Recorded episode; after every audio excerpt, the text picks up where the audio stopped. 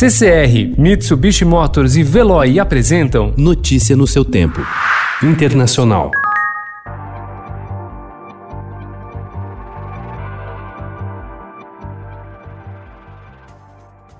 Deputados e senadores democratas apresentaram ontem um projeto de lei que pretende coibir o uso de força excessiva pela polícia e facilitar a identificação, rastreamento e julgamento de agentes violentos. O projeto é uma resposta às mortes de negros desarmados por policiais e ainda aos protestos que tomaram conta do país desde a morte de George Floyd no dia 25 de maio, asfixiado por um policial branco em Minneapolis.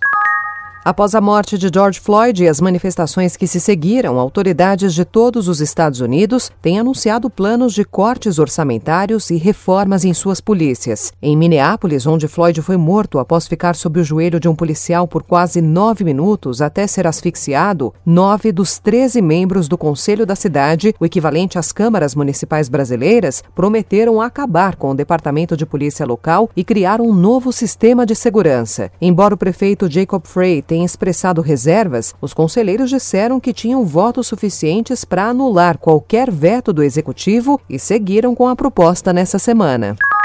Cem dias depois de ter o primeiro caso de coronavírus confirmado, a cidade de Nova York, que se tornou o epicentro da pandemia, deu os primeiros passos para reabrir ontem. Chegar até aqui demandou o sacrifício de milhões de pessoas que aprenderam a viver de forma muito diferente. Na cidade, mais de 205 mil foram infectados quase 22 mil morreram. Cerca de 400 mil trabalhadores retornaram aos canteiros de obras da construção civil, em fábricas e em lojas de varejo na primeira fase de reabertura da cidade. Um cenário que parecia quase inconcebível semanas atrás, quando os hospitais estavam abarrotados e até 800 pessoas morriam de Covid-19 em um único dia.